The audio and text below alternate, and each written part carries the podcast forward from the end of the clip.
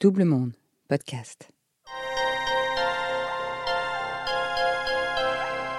Vous écoutez la suite du témoignage de Stéphane. Si vous ne l'avez pas fait, je vous recommande de commencer par le premier épisode. Vous écoutez 40, le podcast. N'hésitez pas à vous abonner sur les plateformes et à nous suivre sur les réseaux sociaux de Double Monde.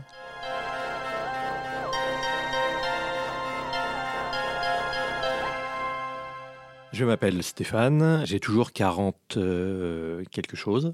Ce que je vous ai raconté précédemment, c'est que j'ai eu une vie avec plusieurs changements et qu'après avoir fait des choses très sérieuses mais pas forcément utiles en, en banque d'affaires, en conseil en stratégie, j'ai fait des choses moins sérieuses en animant des dégustations de vin dans les bars à vin que j'ai ouverts à Paris quand même plus utile en, amusant les gens, en les éduquant, et qu'il y a un moment, en effet, dans ma vie, euh, où je me suis posé la question de faire des choses qui seraient à la fois sérieuses, utiles et tournées vers les autres, vraiment au service, quitte à envisager euh, la vie religieuse.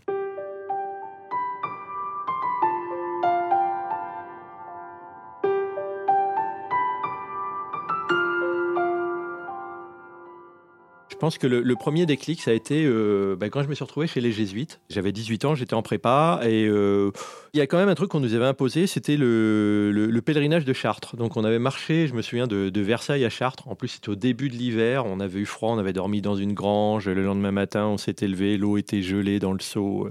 On avait eu tout sur la crève, enfin c'était épouvantable.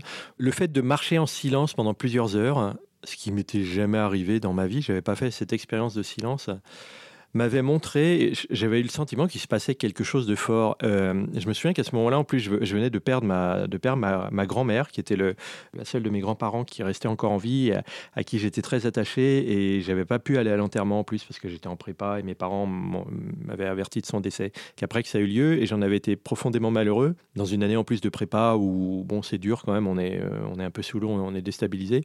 Et je me souviens que le fait de marcher comme ça, on était, c'était impressionnant, on était plusieurs centaines à marcher en silence. Et euh, je sentais qu'il y avait comme une espèce de force, qu'on n'était pas tout seul. Et je pense que cette marche en silence pendant plusieurs heures a été vraiment aussi loin que je me souvienne ma première vraie expérience de spiritualité. Puis bah, ça a fait son chemin. Euh, ma réflexion a continué à progresser et euh, jusqu'à ce que je demande à l'âge de 24 ans le baptême. Bon, alors après, je me suis, j'avoue, un peu éloigné de la religion parce que je suis parti, j'ai pas mal voyagé. J'ai vécu, euh, j'ai vécu en Australie, j'ai travaillé au Japon, j'ai travaillé en Angleterre. Enfin bon, j'ai été en couple avec quelqu'un qui, elle, n'était pas du tout croyante, euh, limite anticléricale. Et puis j'étais dans un milieu, la banque d'affaires, qui est quand même très éloigné des valeurs humaines et, et de la foi et de ce que j'avais pu vivre euh, pendant mon, mon, catéchuménat, euh, l'apprentissage, la découverte des, valeurs de la foi et des valeurs de l'Église. Donc j'ai un peu délaissé ça, mais ça m'a pas empêché pour autant de prendre des décisions importantes avec une très grande confiance et à la relecture et, la relecture est quelque chose de très important chez les jésuites, je me rends compte à quel point, en fait, toutes les décisions importantes que j'ai pu prendre étaient quand même en, en grande partie euh, liées à ce baptême que j'avais reçu à l'âge de 24 ans. J'avais pas pris énormément de vacances, enfin ça faisait plusieurs années que je prenais pas du tout de vacances. Et je me souviens, il y a une stagiaire qui bossait avec moi dans mon bar à vin et qui terminait son stage et, je lui demandais ce qu'elle allait faire pendant les vacances et elle me dit ah je vais marcher sur le chemin de Saint-Jacques de Compostelle. Et euh, je me dis, tiens, bah, c'est une bonne idée. Ça fait euh, maintenant 4-5 ans, euh, à cause des deux commerces que j'ai ouverts, j'ai pas pris un seul jour de vacances ou j'ai jamais pu éteindre mon téléphone pendant plusieurs jours. Et je pars comme ça pendant 5 jours sur le chemin de Saint-Jacques de Compostelle, en silence. Et je retrouve à 10 ans d'écart ce que j'avais pu vivre, en fait, cette expérience spirituelle que j'avais pu vivre sur la route de Chartres. Et je sens qu'il se passe quelque chose et que, et que je suis pas tout seul. Suite à ça, en fait, il va se passer quelque chose d'assez étonnant. C'est un peu difficile pour moi d'en parler parce que c'est quelque chose de vraiment très bizarre. J'allume les chaînes info et j'apprends le, décès du père Hamel, ce prêtre qui a été égorgé euh, dans, sa petite église à, côté de Rouen alors qu'il était en train de célébrer la messe par des terroristes. Et je fonds en larmes. Enfin, comme si c'était vraiment quelqu'un que, je connaissais, dont j'étais très proche. Et, voilà. et je me rends compte que je suis vraiment frappé par un profond désespoir, une grande tristesse en tout cas. Et je vais vivre une expérience suite à ça, où je me souviens que le lendemain, euh, l'Église euh, de France avait, avait recommandé une journée de prière, de jeûne, de recueillement. Et donc, je, fais un jeûne. Je n'avais jamais fait de jeûne de ma vie, je ne sais pas ce que c'était, mais de toute façon, j'avais vraiment, ça m'avait coupé l'appétit, cette histoire. Et puis le lendemain, euh, donc c'était le vendredi, le lendemain, le samedi, bah, je me sens toujours pas forcément très bien, donc je continue à jeûner. Et puis je jeûne aussi le dimanche. Et puis là, ça m'interpelle. Je dis, mais c'est bizarre, en fait, ça fait trois jours que je ne mange pas. Donc euh, bon, je vais voir sur Internet. Je tombe sur un documentaire sur Arte euh, qui explique que le jeûne, c'est très bien pour la santé, que c'est très à la mode, qu'il y a plein de gens qui le font. Et le lendemain matin, je vais acheter des bouquins à la Fnac sur le jeûne parce que ça m'interpelle. Et je lis que c'est surtout très difficile les deux, trois premiers jours, qu'il faut pas craquer et tout. Et je me rends compte qu'en fait, moi, ça s'est très bien passé. Et je me dis, bah tiens, pourquoi je continuerai pas Et en fait, je continue mon jeûne et je vis comme ça une, semaine de recueillement, de réflexion, de, prière, de jeûne, enfin quelque chose qui me fait du bien, où je vis de nouveau cette expérience du silence, de la spiritualité, enfin quelque chose d'assez étonnant. Puis euh, au bout d'une dizaine de jours de jeûne, je me rends compte que bon, il faut faire attention. Enfin, j'ai lu dans les bouquins qu'il fallait faire attention à la, à la reprise donc je prends rendez-vous avec mon médecin quand même pour euh, suivre ça. Et puis on me dit ah pas de bol, euh, il vient de partir en vacances, il rentre dans il rentre dans trois semaines, mais euh, on vous donne un rendez-vous en septembre, début septembre si vous voulez. Bon, je le prends en me disant de toute façon d'ici là je ne serai plus en phase de jeûne. Et en fait ce qui est très étonnant, c'est que je me suis retrouvé embarqué dans un espèce de tunnel où il y a eu quelque chose pareil. Je pense qu'il y a une forme d'expérience spirituelle parce que à aucun moment j'ai souffert de ce jeûne. enfin je découvrais une force nouvelle. Enfin il y avait quelque chose à la fois sur le plan physique, mental c'était assez incroyable. Et donc, je continue ce jeûne sans en souffrir, enfin de manière très naturelle, assez inexplicable. Et puis, au, bah, final, euh, au moment de rompre le jeûne, euh, euh, j'ai rendez-vous chez le médecin, je lui explique tout ça. Le médecin est un peu interloqué, il dit Mais attendez, combien Vous me dites plusieurs semaines, mais combien de jours exactement? Bon, là, je sors mon agenda, je compte et j'arrive 38, 39, 40 ce qui me vaut une sérieuse engueulade de mon médecin qui dit mais vous prenez pour Moïse ou pour Jésus, vous allez arrêter vos conneries immédiatement. Et je me rends compte en fait que j'ai fait un jeûne de 40 jours sans trop me rendre compte de ce qu'il en était, qui m'a plutôt fortifié, y compris sur le plan spirituel, et que j'ai du mal à m'expliquer.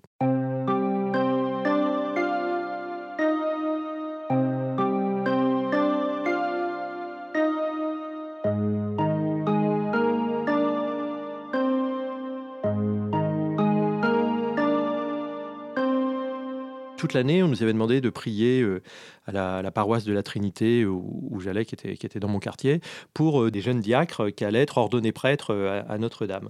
Et j'étais jamais allé à une, ordination à Notre-Dame. C'était en, juin 2017. Je me dis, bah, tiens, je vais y aller pour la première fois. Et donc, je vais à Notre-Dame et, je vois tous ces prêtres arriver, futurs prêtres arriver du, fond du parvis, en disant Me voici. Et en fait, quand j'entends ce Me voici, il y a quelque chose qui résonne en moi, comme, comme si je disais d'une certaine manière me voici, moi aussi. Et j'ai exactement la même chose qui s'éclaire devant moi, comme une question, comme une proposition. Je, me souviens euh, à l'âge de 22, 23 ans, lors d'une soirée de témoignage à l'église de la Trinité, où quelqu'un avait témoigné de sa conversion, et devant moi, c'était. Euh, comme si c'était des lettres lumineuses, pourquoi pas moi? Et c'est suite à ça que j'avais que j'avais demandé euh, le baptême. Et là, de nouveau, cette espèce de pourquoi pas moi, et là qui me tombe quand même dessus, parce que bon, entre demander le baptême euh, en tant qu'adulte, bon, ça, euh, ça arrive. Mais envisager la vie religieuse à une quarantaine d'années, je comprends pas très bien ce qui m'arrive.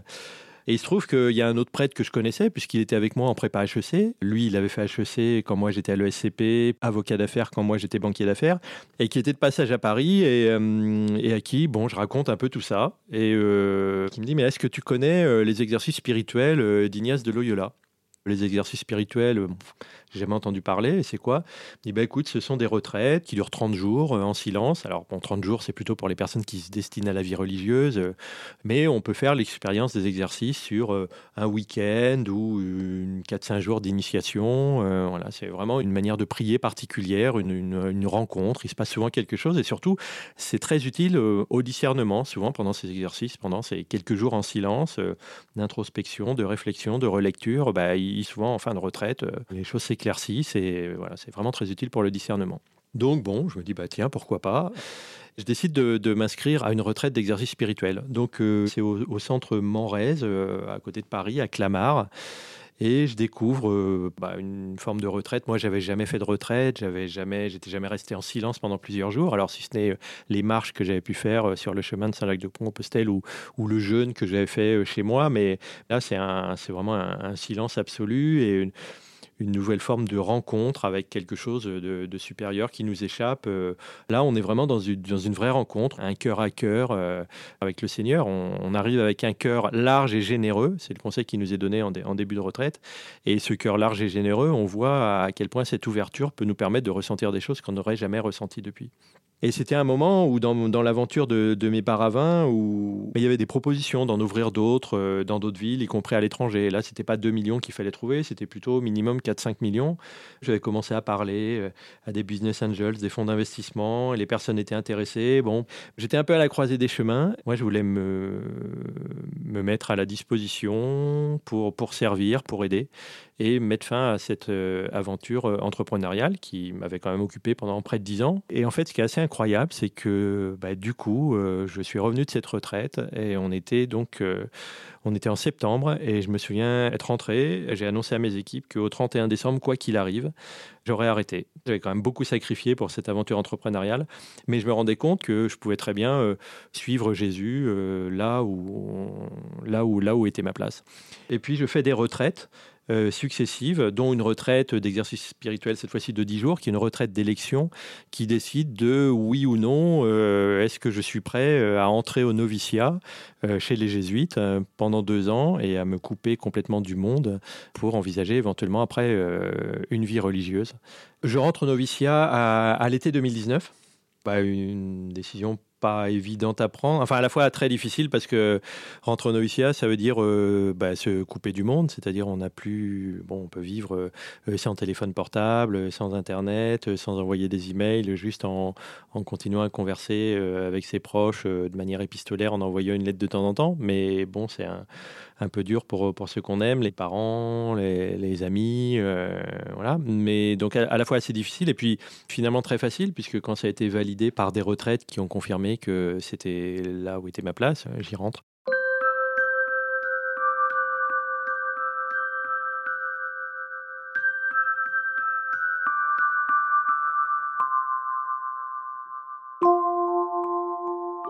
Une première phase euh, de 3-4 mois, euh, donc fin, fin 2019, bon, qui est quand même un peu dur parce qu'on est coupé du monde. Et puis, euh, cette première phase est validée par de nouveau une retraite d'exercice spirituel, mais cette fois-ci, c'est la retraite de 30 jours comme j'avais trouvé du goût à le faire pendant 5 jours, puis 10 jours, je trouve aussi du goût à le faire pendant 30 jours. Et puis ça me confirme dans l'idée que je, suis à ma place et que, voilà, que je vais poursuivre cette, cette expérience du noviciat. Et alors, ce qui est assez marrant, c'est que à l'issue de cette retraite de 30 jours, on peut en commencer à être envoyé en mission. Donc là, on sort du noviciat et on est envoyé sur le terrain. Ben moi, je suis envoyé sur le terrain, donc à Marseille, dans un centre d'hébergement d'urgence pour SDF, au moment du premier confinement je découvre que bah, finalement c'était une bonne année pour rentrer au noviciat puisque bah, on s'est confiné 4-5 euh, euh, mois avant tout le monde. Et puis euh, finalement, j'étais un des rares à, être dans Marseille et, à travailler et à circuler. Euh, donc c'était un, espèce de confinement euh, à l'envers. Enfin, c'était très étonnant. Mais je découvre que je suis vraiment à ma place. je découvre que cette expérience chez les jésuites, au service des autres, ce qui était vraiment ma motivation principale, elle a du sens. Et elle a d'autant plus de sens qu'à ce moment-là, il y a une vraie situation d'urgence. Le discours du président Macron à l'époque, enfin du gouvernement et des, dirigeants d'une manière générale, c'était rester chez vous. Il y avait même un hashtag rester chez vous qu'on voyait sur les écrans de, télé du service public. Sauf que par définition, les SDF dont on s'occupait à Marseille, ils n'avaient pas de chez eux euh, où rester. Donc notre hébergement d'urgence, qui à la base était un hébergement de nuit, le CHRS Forbin, qui a été créé par les frères euh, Saint-Jean-de-Dieu et qui est une superbe institution euh, à Marseille et qui existe depuis à peu près un siècle, eh bien ce centre d'hébergement d'urgence de nuit a dû se transformer en centre d'hébergement d'urgence de jour. Et bah, j'ai fait partie de ceux qui étaient là pour prêter main forte. C'était une expérience euh, fabuleuse. Euh, j'aurais tellement de choses à vous raconter de toutes les personnes que j'ai pu rencontrer. Aussi pendant ce noviciat que pour la première fois j'ai mis les pieds dans une prison, heureusement pour moi d'ailleurs, et je me suis retrouvé à aller euh, toutes les semaines à la prison de Corba à côté de Lyon et rencontrer des détenus dont certains étaient finalement pas si éloignés de ce que j'étais ou, de ce que j'aurais pu être. Enfin on se rend compte à quel point il n'y a pas énormément de différence entre eux et nous, que parfois une vie peut basculer en l'espace de, quelques minutes. Les migrants que j'ai pu rencontrer également euh, au centre d'accueil du Secours catholique à Villeurbanne. Là aussi, au-delà des migrants euh, dont on entend parler ou de l'image qu'on peut avoir d'eux à travers euh, les infos et la peur ou l'intimidation que ça peut susciter chez certains, on se rend compte qu'on est face à des jeunes que j'ai rencontrés qui finalement sont là aussi pas, pas si éloigné de ce que j'ai, je, peux être ou, où j'ai pu être, et avec qui on peut établir des, des, vraies relations amicales. Euh, les, familles du quart-monde également, qui sont dans une très très grande misère, qui sont exclues euh, depuis plusieurs générations et qui ont, qui ont peu de chances de retrouver, de se réinsérer, ni professionnellement, ni socialement. Et ces familles du quart-monde que, que j'ai pu euh, emmener en pèlerinage à Lourdes, pour elles, c'était vraiment très important de pouvoir retourner à Lourdes après, après la période du confinement. Donc pareil, des familles très, très, très touchantes, très attachantes. Et puis également, euh, je me suis retrouvé à être envoyé auprès, auprès des jeunes, euh, de jeunes déscolarisés à l'école de la deuxième chance à Bordeaux. Alors c'était super pour moi de me retrouver envoyé à Bordeaux parce que j'étais de retour chez moi. Donc c'est même assez étonnant que le maître des novices me renvoie chez moi. C'est euh, bon, je ne sais pas dans quelle mesure c'était un acte manqué de sa part, mais donc dernière dernière mission sur laquelle euh, je me suis retrouvé euh, en dehors du noviciat, je me, retrouve à Bordeaux avec des jeunes très attachants. Alors c'était c'était assez étonnant parce que je me souviens que c'était dans un contexte assez particulier. Alors on, m'a demandé de travailler sur le vivre ensemble. voilà, ce sont des jeunes qui ont du mal, euh, ont du mal à aller à l'école, ils ont du mal à aller en milieu professionnel. Il faut travailler indépendamment du savoir-faire sur le savoir-être, être capable de se respecter les uns les autres et qui se respectent entre eux. Alors bon, on avait travaillé beaucoup sur, euh, je me souviens, la musique. Alors j'ai jamais autant progressé sur le rap que qu'à ce moment-là. J'avais pas écouté une minute de, musique depuis, euh, depuis un an. Au noviciat, on n'avait ni, télé, ni radio, ni, ni podcast, ni Spotify, ni Deezer. Donc, séance de rattrapage. Euh, je, découvre tout un tas de, de chanteurs dont jamais, j'avais jamais entendu parler. Donc, je découvre que le, hit de l'été, c'était Bande organisée par le groupe 13 organisé. Alors, je connaissais Jules, mais je connaissais pas les autres. Et je découvre euh, ce que j'avais un peu entendu quand j'étais à Marseille, parce que les SDF écoutaient quand même beaucoup de rap marseillais. Et je me rends compte qu'il y avait quand même des choses assez marrantes. Donc, euh, on, s'amuse bien avec les, jeunes de l'école de la deuxième chance sur le rap. On fait, des choses, des espèces de chorés ensemble. Et puis, euh, par rapport au vivre ensemble, j'avais commencé à réfléchir à, tout un tas de choses sur lesquelles on pourrait discuter, des sujets d'actualité, etc. Parfois, on peut quand même discuter avec eux de religion. C'est assez, étonnant parce que pourtant, c'est souvent tendu, on dit, dans l'éducation nationale. Mais moi, je me rendais compte que j'arrivais quand même à aborder un peu le sujet. Donc j'avais dit, tiens, peut-être, bon, si on arrive à aller jusqu'aux ou ce genre de choses. Et puis, c'est au moment où on, apprend euh, avec stupeur, euh, avec effroi, euh, la décapitation de Samuel Paty. Et donc, on devait faire une minute de silence. Euh, ça avait été imposé dans, les établissements scolaires euh, à ce sujet-là. Euh, le, directeur de l'école de la deuxième chance de Bordeaux s'est fait porter pâle en disant qu'il était qu'à contact, donc il est resté chez lui ce jour-là. Et évidemment, tout le monde s'est tourné vers moi en disant Tiens, bah, vu que c'est toi qui es en charge du vivre ensemble, t'as qu'à le faire. Et en fait, c'était assez étonnant parce que ça s'est à la fois super mal passé parce que je me suis retrouvé face à des jeunes dont certains étaient vindicatifs et du coup il y avait toute la haine qui sortait de la part de personnes qui disaient euh, de toute façon on va vous retrouver, on va prendre les armes. Alors ça peut sembler être de l'intimidation mais quand on savait que dans l'eau il y en avait quelques-uns qui avaient été quand même en garde à vue pour port d'armes, c'était pas juste de l'intimidation. Mais je me suis rendu compte que finalement, euh, bah, avec ces jeunes-là, ça s'était bien passé parce que le fait d'être capable aussi de parler de rap et de choses qui les touchaient faisait que j'avais trouvé une vraie, une vraie complicité. Et quand je leur ai appris que je partais, bah, ils étaient plutôt dégoûtés en fait. Et moi, à ce moment-là, euh, je serais bien resté. Je serais bien resté parce que j'avais eu tous mes envois en mission dans le cadre du noviciat.